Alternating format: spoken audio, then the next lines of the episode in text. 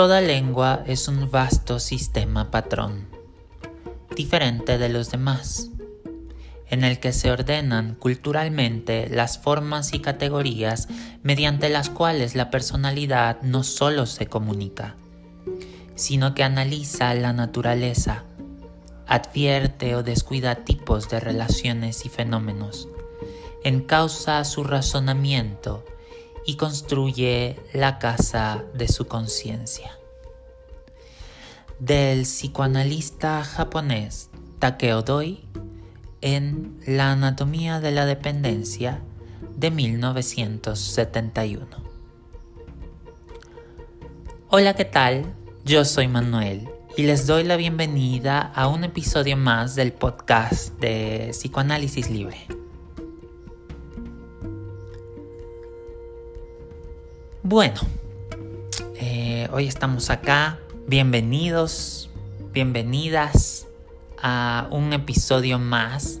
Estoy muy emocionado porque llevo un buen rato, pues, de investigación y también, pues, con muchas ganas de hablar de este tema que es, pues, causa mucha intriga, ¿no? O sea, que poco sabemos sobre eh, lo que pasa con el psicoanálisis fuera de, nuestro, de nuestros círculos psicoanalíticos, ¿no? Los que nos dedicamos a esta profesión.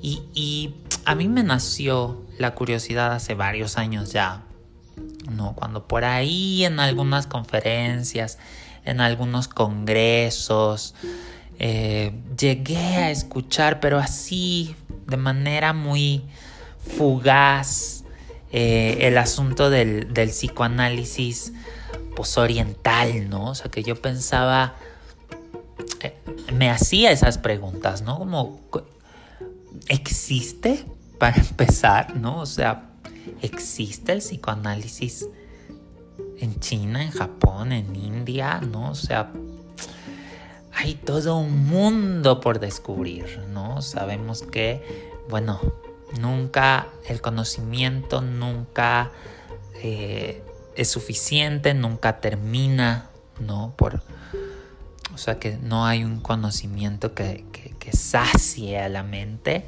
y la curiosidad pues puede hacernos viajar justamente con la mente a cualquier parte. Siempre que estemos dispuestos a emprender este maravilloso viaje del estudio y del conocimiento que, que nos abre la mente, nos abre panoramas, amplía nuestra percepción y concepción de la vida, de nuestra vida y del mundo que nos rodea. Entonces, bueno, aunque no lo crean, eh, pues por ahí Freud tuvo varios acercamientos con los japoneses. Hoy vamos a hablar específicamente del psicoanálisis en Japón. Quizás más adelante, denme chance, les traiga psicoanálisis de otras partes del mundo. Pero hoy les voy a hablar hoy les voy a hablar del psicoanálisis en Japón y de un concepto de los psicoanalistas japoneses. Les quisiera platicar sobre tres conceptos, pero yo creo que lo voy a dividir en tres partes. Tendrán que ser muy pacientes porque no sé cuándo les, les haga una segunda parte, pero por ahora les voy a hablar sobre uno de estos conceptos muy interesante. Me parece una cosa muy interesante y que valdría la pena que los psicoanalistas, psicólogos, psiquiatras, psicoterapeutas latinoamericanos pues tomemos en cuenta para ampliar nuestra comprensión del funcionamiento mental. Pero antes de que les hable de teoría psicoanalítica japonesa, que qué raro suena eso, ¿verdad? No sé ustedes, pero a mí me suena, bueno, ahora que ya he leído varias cosas al respecto, pues ya me estoy familiarizando con la teoría japonesa psicoanalítica. Pero suena bastante extraño porque no es algo que uno escuche cotidianamente. O sea, uno siempre hay una conexión con Europa, ¿no? entre América y Europa, ¿no? Eh, pues Occidente. siempre, siempre está esta, esta profunda conexión entre psicoanalistas de un continente y el otro, ¿no? Este puente infinito, ¿no? Eh, fuerte que se ha creado a través de los años eh, en esta historia que hemos tejido de manera maravillosa los círculos, las asociaciones y las instituciones psicoanalíticas de Europa y de América.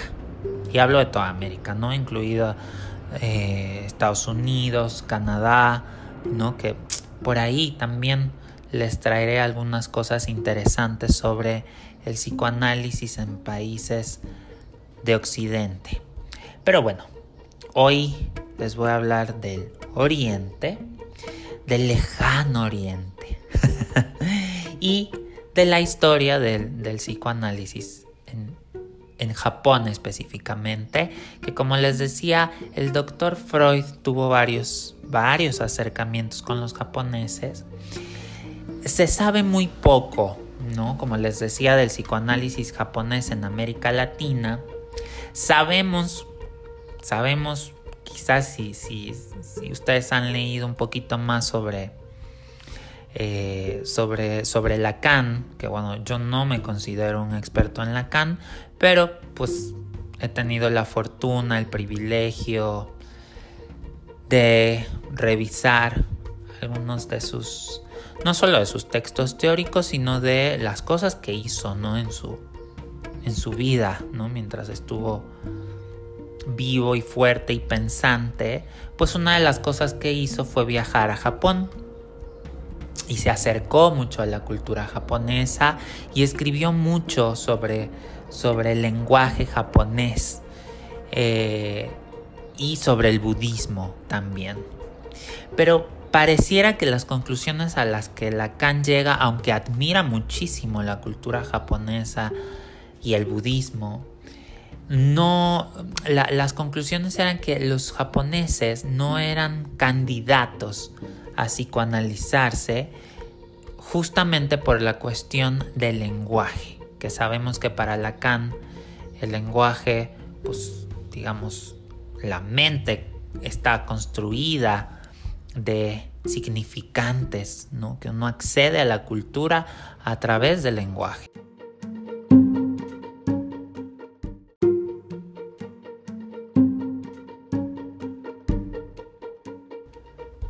Hay varios artículos y varios escritos de este primer viaje que Lacan hace a Japón. Y bueno,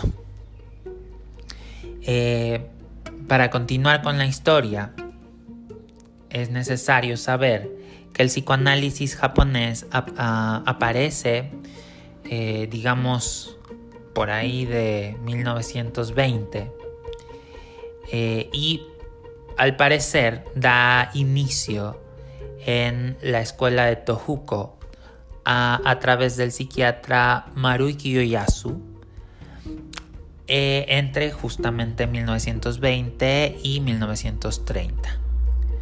Marui conocería y aprendería de psicoanálisis con Adolf Meyers en la Universidad Johns Hopkins en Maryland, en Estados Unidos, en 1930. En 1933, siendo jefe de un círculo de psiquiatras que estudiaban las teorías psicoanalíticas de la época, Marui recibió la aprobación de Herr Dr. Freud para inaugurar una rama de la IPA en Sendai. La IPA, para quienes no lo sepan, es la Asociación Psicoanalítica Internacional. Bueno, IPA son sus siglas en inglés. Eh, después, Heisaku Kosawa tuvo contacto con, con el doctor Freud eh, e inaugura en la década de los años 30 la escuela Kosawa, en donde se entrenaba psicoanalistas japoneses. Kosawa fue estudiante de Marui y también estudió psicoanálisis en la Asociación Psicoanalítica de Viena. Entonces era un hombre, un japonés muy instruido en teoría psicoanalítica de aquella época.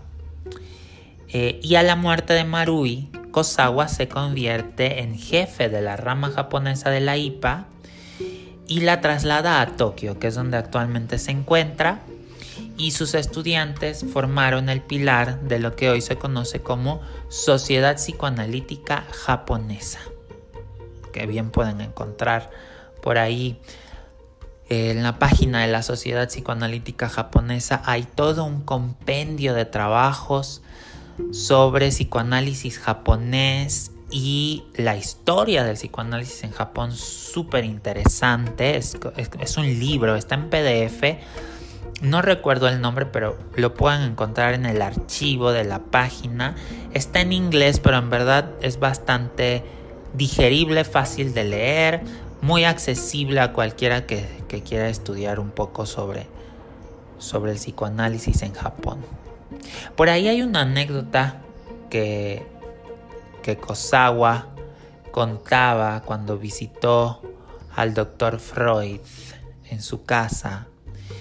Y dice algo como que Freud en vez de llamarle a, eh, al ama de llaves, ¿no? Para que acompañara a Kosawa a la salida una vez terminaron su plática, sobre la rama de la IPA en Japón, etc., eh, en vez de sonar la campanilla para que viniera el ama de llaves, eh, el doctor Freud apagó la luz. Y Kosawa contaba como una anécdota un poco pues graciosa, ¿no? O al menos eso le parecía a él un poco, que, el doctor Freud había cometido un lapsus eh, o un acto fallido más bien, para que quería decir, ¿no? Eh, Kosawa, que, que lo que quería el doctor Freud era que él, Kosawa, pasara la noche en su casa, que no se fuera, ¿no? Y es bastante interesante, ¿no? Porque parece que este hombre japonés, pues en verdad logra entender muy bien lo que en aquel entonces comenzaba a estudiar eh, en Europa. Y bueno, que claro que al doctor Freud, no por ser Freud, no le iban a ocurrir estas cosas, ¿no? Y, aquí hay una, algo que podríamos considerar como una interpretación psicoanalítica por parte de un japonés y eso a mí me parece maravilloso, ¿no? Y bueno, los miembros de la Sociedad Psicoanalítica de Japón en, los años 30 aportaron teorías importantes para la comprensión del psiquismo eh, en la sociedad, en la cultura japonesa. Kosawa Heisaku, eh, en este caso, aportó la teoría del complejo de Ahase, donde, bueno, está, digamos, basado, esta teoría está basada en, esta, en esta especie de, pues sí, como de leyenda, mito, ¿no? Eh, bastante interesante, ¿no?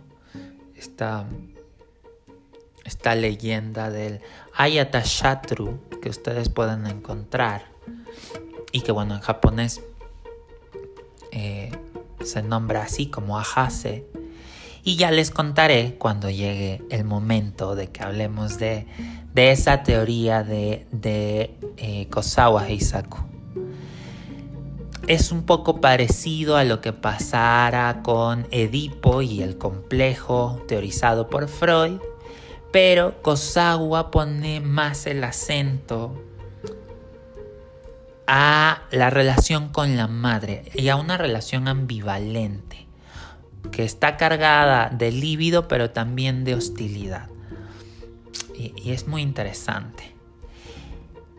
Por otro lado, otro de los miembros de la sociedad psicoanalítica, Kitayama Osamu, habló sobre otro concepto, otra teoría psicoanalítica japonesa que llamó la prohibición no mirar.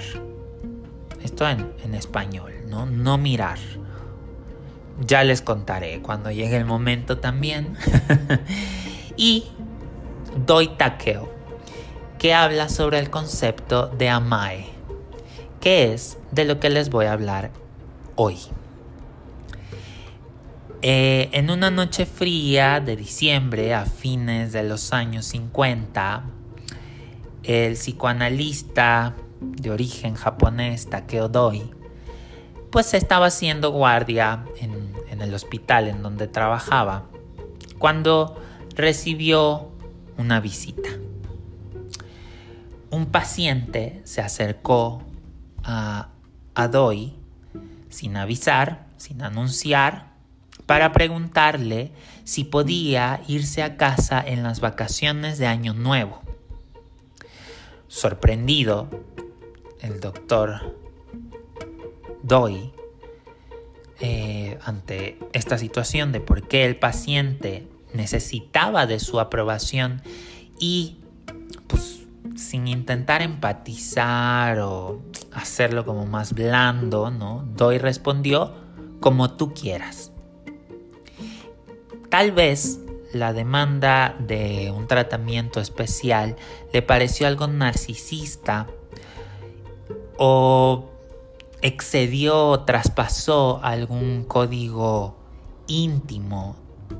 Pero cualquiera que sea la razón, esta conversación breve sembró una nueva idea en Doi. El comportamiento del paciente, su petición su ruego y sometimiento a la autoridad del médico se convirtieron en una parte central de un manifiesto influyente sobre la psique japonesa. Publicada en 1973-1971, eh, la anatomía de la dependencia popularizó el término amae como la clave para entender no solo la formación psicológica del individuo japonés, sino también la estructura de la sociedad japonesa como un todo. Y bueno, por ahí también vamos, vamos a ir revisando el concepto de Amae, pero les recomiendo que lean el artículo de Laura Vicente Díaz, que lleva por título El concepto de amar en la sociedad japonesa análisis teórico y práctico en el Japón actual. Y ahí pueden encontrar mucha información, claro, sobre la historia del psicoanálisis en Japón, pero también sobre estos conceptos pues tan, tan interesantes. Amae es un sustantivo conectado a muchos verbos como amaeru, amayakatsu, amansuru y el adjetivo amai. Si buscan la traducción en un diccionario inglés, japonés, español, amae será definido como dependencia emocional.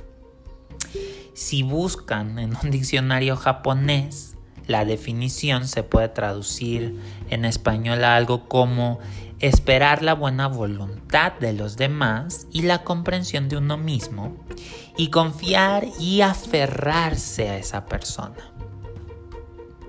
Por ejemplo, cuando un niño se porta de manera pues mimada, autoindulgente, eh, berrinchuda un poco, controladora, ¿no? Se usa en Japón el, el verbo amaeru, y por ejemplo, Amaya Katsu, cuando una madre se entrega totalmente a su hijo, ¿no? O sea, que está volcada, un poco acá me hace pensar en, en la madre enferma de su enferma de bebé de la que habla Donald Winnicott, ¿no?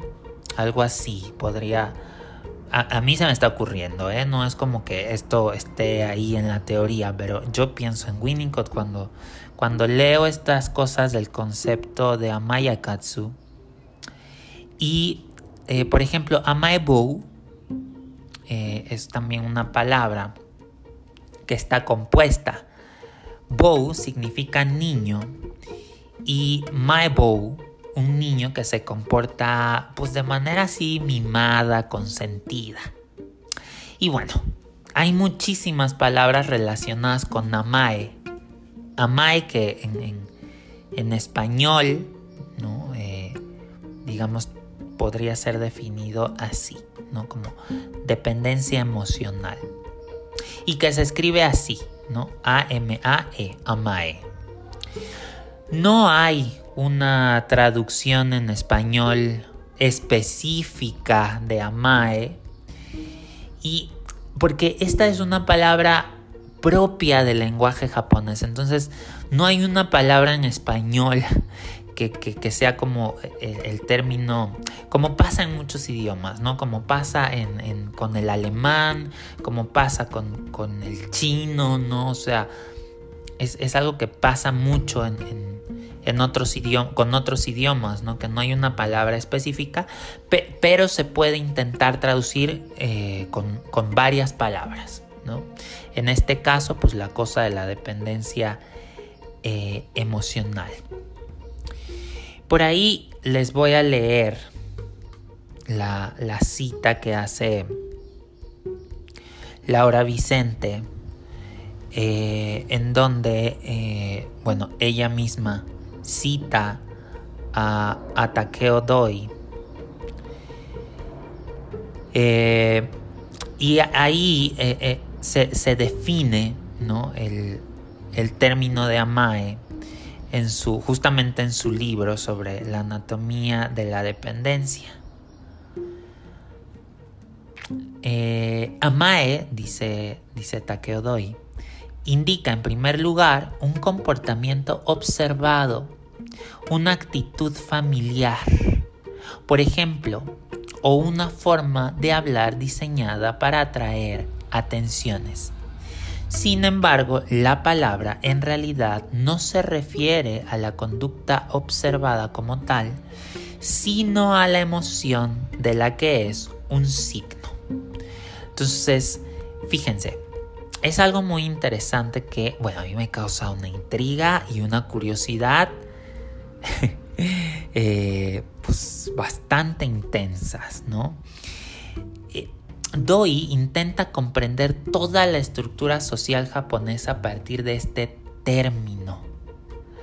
La persona que lleva a, cabo un acto de amae puede pedir o suplicar o llevar a cabo un acto egoísta, y esto tiene que ver con los negocios también, con la idea de que el otro también lo va a disfrutar. ¿no? O sea, es una cosa caprichosa por ahí leía también en un artículo que también les voy a recomendar, que lo tenía aquí y ya no lo encuentro. lo tenía aquí, disculpen, es que tengo la computadora abierta y tengo 400 mil millones de artículos y libros y cosas aquí que un día mi computadora va a estallar. Pero bueno, creo que por aquí anda. Es un artículo de, la BBC, de BBC News, que se llama Amae, los adultos que buscan ser tratados como niños y por qué no es un fenómeno exclusivo de Japón. ¿no? Por ahí hay una mujer eh, que estudia como este comportamiento, que también he perdido, extraviado el nombre, pero seguramente si ustedes lo leen, lo encuentran por ahí, eh, que me, parece que se pida Berens, donde, por ejemplo, los japoneses, y quien haya viajado a Japón me podrá confirmar, tienen esta actitud como de mm, una especie de de sumisión, ¿no?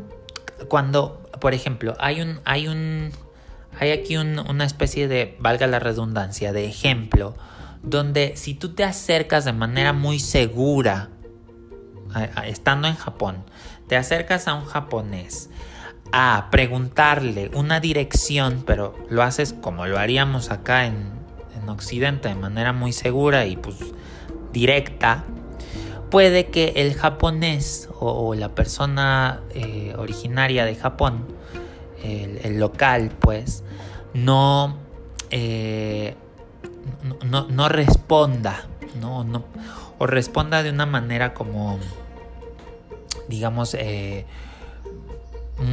muy, rápida, ¿no? y, y, un poco, a veces, incluso con cierta pena, ¿no? Pero pero, dice Behrens, si te acercas como con esta actitud de, de pena, de sumisión, viendo hacia el suelo, ¿no? Como, eh, con voz bajita, ¿no? O sea, eh, como, como no queriendo molestarle, ¿no? Pero al mismo tiempo queriendo que te, que te ponga atención y que te, que te ayude. Esta cosa como de necesidad y aquí es donde vemos esta cosa como de dependencia muy primaria, entonces te responderán, dice, ¿no?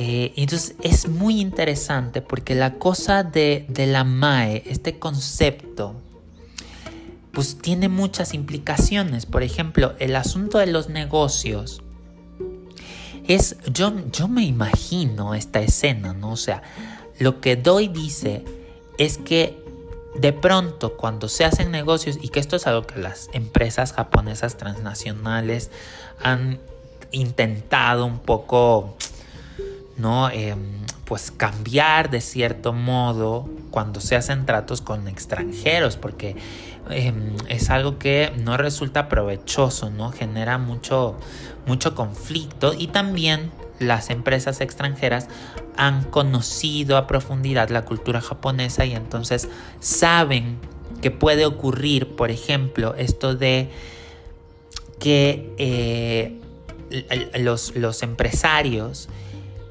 cambien cosas para tomar cierta ventaja sin avisar. ¿no? Una cosa como de, ah, cambié una cláusula en el contrato pero no con una actitud de querer hacer, o sea, de querer hacerle daño al otro, ¿no? No con esta idea en la cabeza de, de obtener un beneficio egoísta, ¿no?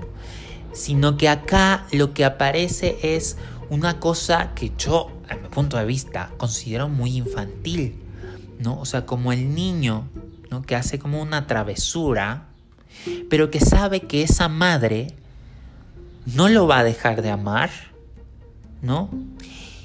Y que eh, no va a dejar de ser su madre, ¿no? Yo lo traduzco un poco así.